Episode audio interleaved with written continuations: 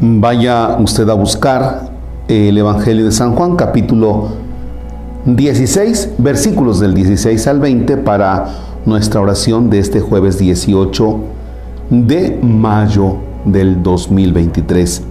En el nombre del Padre, del Hijo y del Espíritu Santo.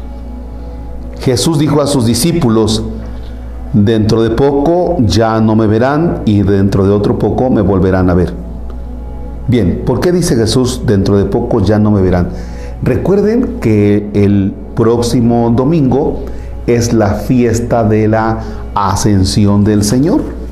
Y entonces estos textos son precisamente, los encontramos en la Sagrada Escritura, previo a la ascensión del Señor, el acontecimiento que vendría y donde el Señor los deja, pero eh, viene la promesa del Espíritu Santo y ahora les corresponde a los discípulos el anuncio del reino. Por eso es de que dice Jesús, dentro de poco ya no me verán. Les estaba anunciando que se iba a ir y que se iba a quedar.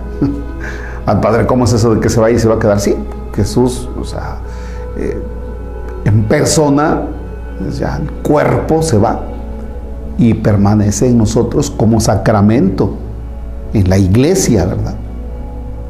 Bien, por eso me, siguen viendo. Esto es lo que confunde a los discípulos. Por eso dice, algunos de sus discípulos se preguntaban unos a otros, ¿qué querrá decir con eso de que dentro de poco tiempo ya no me verán y dentro de otro poco me volverán a ver? Y con eso de que me voy al Padre. Y se decían, ¿qué significa ese un poco? No entendemos lo que quiere decir. Y efectivamente, es imposible de entenderlo, cómo es eso de que te vas y de que te quedas, ¿no? Pero se trata de ese anuncio, este, los va preparando.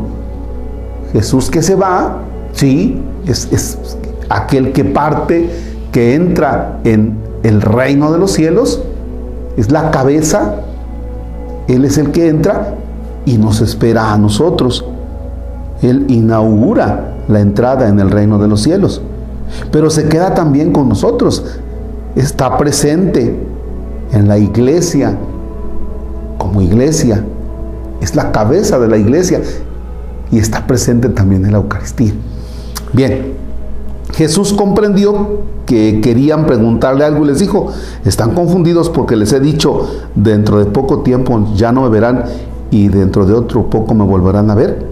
Les aseguro que ustedes llorarán y se entristecerán mientras el mundo se alegrará.